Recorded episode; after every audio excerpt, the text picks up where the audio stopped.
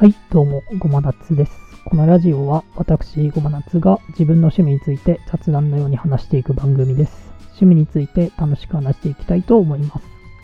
えまず自己紹介なんですけれども、ごまなつと申します。仕事は .NET で Windows アプリを作っています。で趣味はトレーディングカードゲームとかボードゲーム、ゲームセンター、音楽ゲーム、PC ゲーム、e スポーツ観戦、自作キーボードとか、まあ、キーボードの入力の最適化ということが趣味です。趣味っていう意味を調べてみると、仕事とか職業としてではなく、個人が楽しみとしている事柄やその人の感覚のあり方ということで、他にも楽しみとしていることは多くあるので、そのようなことについて話していきたいと思います。で今回は自分とゲームセンターの関わりについて話していきたいと思います。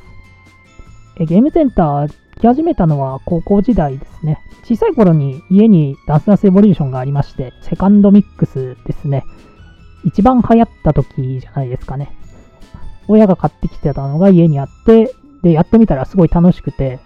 まあ、家帰ってやってたっていうのがあったんですけど、まあそれは小学校時代だけでしたね。それを高校時代に歓迎会でゲームセンターに行きまして、で、それでダンスエスプレーションをやるとすごい楽しいなってなって、次にも行くようになりました。で、やっているうちに、まあ他の音楽ゲームも楽しいなっていう風になって、他のもやるようになりました。ダンスダンスブレージョンやってたら、同じ高校の人がいるっていうのに出会って、一緒にライバルとしてやってましたね。で、ゲームセンターに行って、そこでしか会わない友人っていうのもいて、すごい楽しかったですね。ゲームセンターに夢中になったがゆえに、まあ、成績がずるずる落ちたっていうのはありました。これはパソコンゲームをやってたっていうのがあって、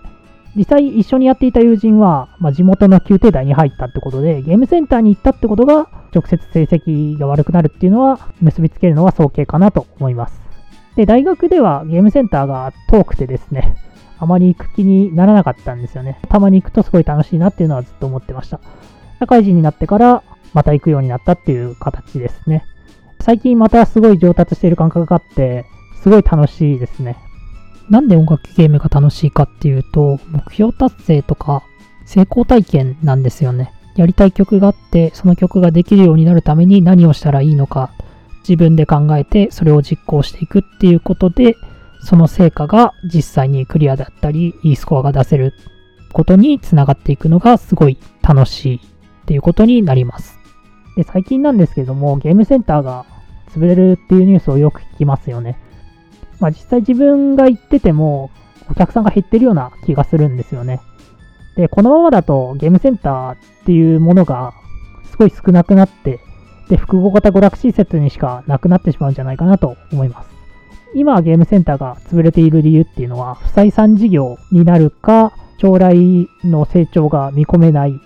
ことで生産されているっていう背景があるので、その流れの後にまた閉店するんじゃないかなと自分は考えてます。そういうこともあって、ゲームセンターの楽しさっていうのを伝えようと思って、ゲームセンターの同人誌を書きました。で、なんで音楽ゲームが好きかっていう話なんですけども、まあ、音楽ゲームが好きなのは自分が小学校で吹奏楽をやっていたからかもしれないなっていうのを考えました。で、吹奏楽でやってたことは演奏で、音楽ゲームとは違うじゃないかっていうのは思う人もいると思うんですけど、どちらも決められた手順で決められたタイミングに決められた動作をするっていう風に考えると一緒なんですよね。で、演奏は表現のための多少の変更っていうのが許されるんですけど、音楽ゲームはゲームなので正確なタイミングで操作しなきゃいけないっていうのがあります。で、音楽ゲームの曲は操作量を増やすために音を多くしたり転調したりするっていうのがあって、で、現実では物理的にできない音の動きとかもあるんですよね。そういうのが曲として面白いなっていうのもあります。で、演奏は楽譜に実際従わなければならないっていうことはないので、そこで生まれる表現を楽しむっていうのがあるので、まあどちらもいい点があるんじゃないかなと思います。で、新規の人が来るっていうのを考えると、まあ、音楽ゲームにおいては、新規でやる人と既存でやる人のなぜやるかっていうのが違うかなと思ってて、曲を聴きたいからやるっていう風に考えると、初めての人っていうのは、知っている曲を聴きたいからやるっていう動機なんですけど、もともとやっている人は、その音楽ゲームにしか入ってない曲を聴きたいからとか、曲に合わせて面白い動きをしたいからっていう風になるんじゃないかなと思います。なので音楽ゲームに新曲が入った時、まあオリジナルの曲が入った時にやるのは既存の人だけなんですよね。なので、まあ新規参入者の人がそういうオリジナルの曲をやってくれる動機ができると、まあ、もっとユーザーが増えるんじゃないかなと思います。はい。まあ初回ということで、まあ、あまり勝手も分かってないんですけれども、まあこのようなところで終わろうかなと思います。